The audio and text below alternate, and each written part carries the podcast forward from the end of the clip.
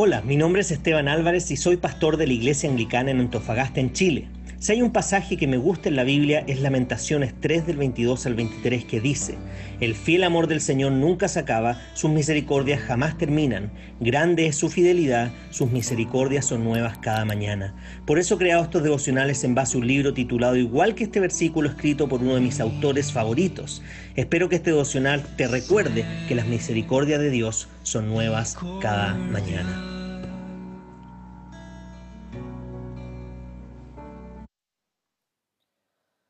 Bien, y la frase inicial eh, del devocional de esta mañana es una pregunta que dice así.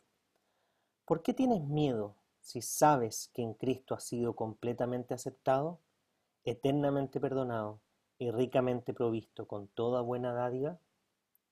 ¿Cuáles son las tres preguntas que todos se han hecho y que de una u otra manera les han causado tormento? La primera es ¿me amará? La segunda es ¿Me tolerarán las personas una vez que me conozcan? Y la tercera es, ¿voy a tener todo lo que necesito para vivir?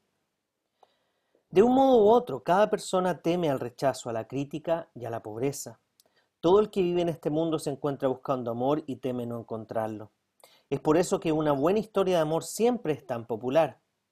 En cierta forma, todos tenemos la crítica. Todos tenemos que tememos que el peso de la crítica caiga sobre nosotros cuando fracasamos. Es por eso que las historias de misericordia y perdón, rápidamente captan nuestra atención y nos afectan profundamente. En cierto sentido, todos tenemos miedo a ser pobres.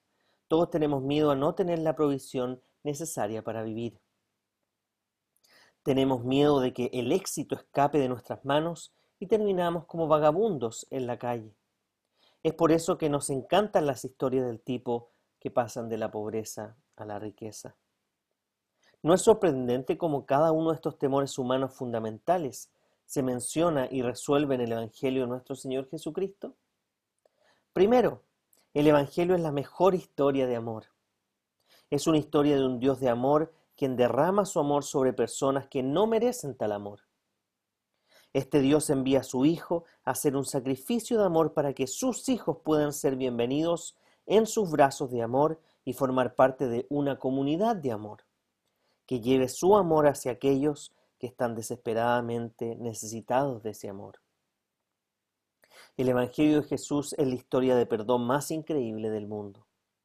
Es la historia de aquel que estuvo dispuesto a morir por crímenes que no cometió para que los que lo cometieron pudieran ser perdonados total y completamente de su maldad. Es la sorprendente historia de un Dios justo que trazó un camino a través del sacrificio de su Hijo para perdonarlos a los rebeldes sin, sin comprometer su santidad. El Evangelio de Cristo fue la historia sobre la provisión más grande que jamás haya existido. Es una historia de un Dios que abrió su vasto almacén de provisiones a un grupo de rebeldes empobrecidos que no merecían nada.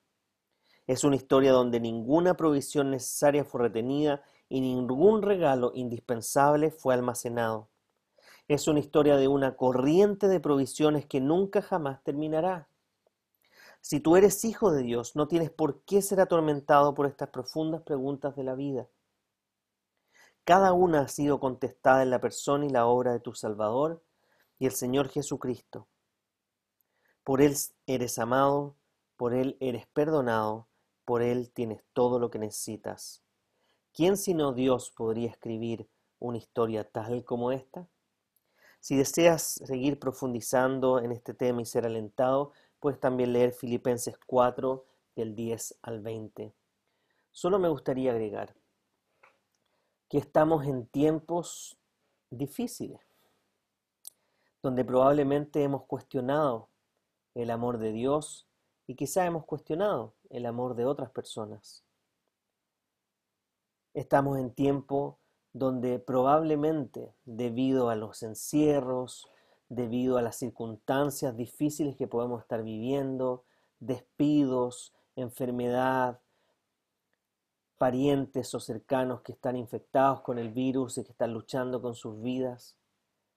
Quizá hemos dañado a personas y no hemos estado dispuestos a perdonar. Quizás para muchos hoy día es una realidad que su sustento diario se ha visto disminuido, para algunos en cierto porcentaje, para otros por completo. Por lo tanto, estas preguntas acerca de el amor, el perdón y la provisión son totalmente reales y prácticas. Son una realidad para muchos. Y hoy día con, con lo que quiero compartir con ustedes, no quiero minimizar que esas preguntas sean reales, no quiero minimizar que el impacto que están teniendo en sus vidas sea fuerte hoy en día. Pero me gustaría mostrar justamente a un Dios mucho más grande, aún en medio de, de la falta de amor, de la falta de perdón y la falta de provisión. Porque estoy convencido de que no hay nadie que me ame más y mejor que mi Padre Celestial. Y sé que mi esposa me ama mucho. Sé que mi hija me ama mucho a sus dos años y medio. Pero la mayor fuente de amor inmerecido, incondicional, solo podemos encontrarla en Dios. Y es a través del amor que tenemos con Dios que podemos experimentar el amor con nuestros seres queridos. Un amor que no es perfecto, pero que busca ser un amor saludable, real y verdadero y genuino. Pero el amor de Dios es perfecto. Dice que es tan ancho, profundo, eterno, que nunca se acaba. Es infinito. Y sé que sí, como a mí me ha pasado, estamos en tiempos los cuales quizás nos hemos equivocado en cosas que hemos dicho, gestos que hemos tenido que no deberíamos, palabras que dijimos que dañaron a nuestros seres queridos, acciones que quizás los dañaron. Y muchas veces nos cuesta perdonar, nos cuesta pedir perdón. El orgullo siempre está presente de tal manera de que creemos que la otra persona no se merece el perdón nuestro. Y podemos poner distintos grados, pero creo que a todos nos cuesta perdonar.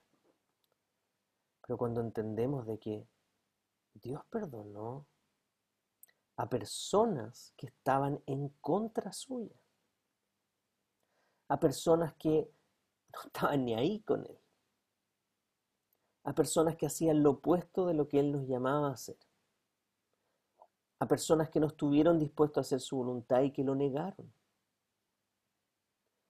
Dios estuvo dispuesto a perdonarte a ti aunque no lo merezcas. Y aunque quizás sea de las personas que piensa en una balanza en sus vidas y que cree que ha hecho suficientes cosas buenas como para merecer el perdón de Dios, déjame decirte que la balanza nunca, nunca está a tu favor. Porque todo lo que tú haces jamás podría alcanzar la perfección que Dios espera, la perfección que Dios necesita, la santidad que Dios necesita para poder relacionarse con nosotros. pero Él estuvo dispuesto no solo a perdonarte, sino que reconciliarse contigo y relacionarse contigo como si nada de lo que hiciste antes hubiera pasado. Generalmente perdonamos, pero muchas veces guardamos rencor.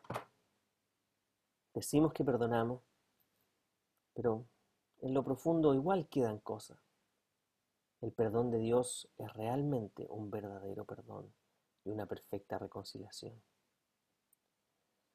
Y hoy día déjame decirte que la provisión de Dios es real.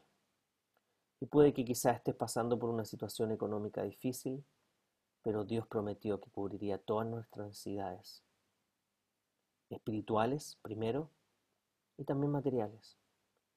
Y para eso, como comunidad cristiana, y muchas comunidades cristianas hoy en día, están ayudando a aquellos que están pasando necesidad dentro de sus posibilidades, ayudando a pagar una cuenta, entregando una canasta mensual, ayudando a ir a comprar, hacer trámites. Hay tantas maneras en las cuales Dios provee. Dice que muchos de nosotros somos testigos de la provisión de Dios. Lo que no significa que siempre tendremos todo lo que necesitamos, o todo lo que queremos, perdón. Pero puedo decir que siempre he tenido lo que he necesitado. A veces con mucho esfuerzo, a veces con sacrificio. Pero Dios ha provisto siempre lo justo lo necesario, de tal manera de que no me enorgullezca pero de tal manera de que tampoco esté en la miseria.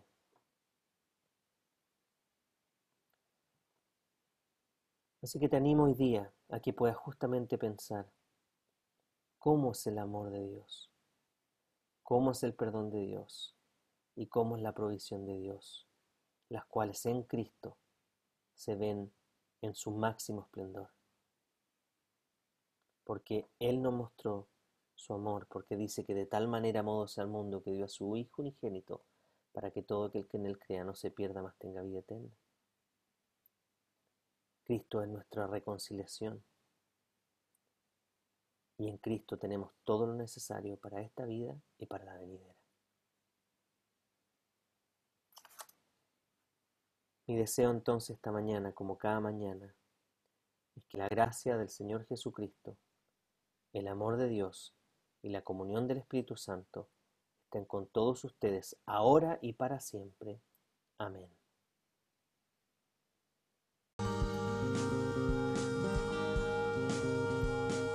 Si este devocional te ha ayudado de alguna forma, te animamos a que puedas compartirlo con otras personas. Además nos gustaría que nos escribieras a iasa.cl o que visites nuestro canal de YouTube IASA espacio abajo ANF espacio abajo Iglesia espacio abajo Anglicana o que puedas visitar nuestro Instagram pastor.anglicano.antofa. Nos vemos en un próximo devocional de Nuevas Misericordias cada mañana.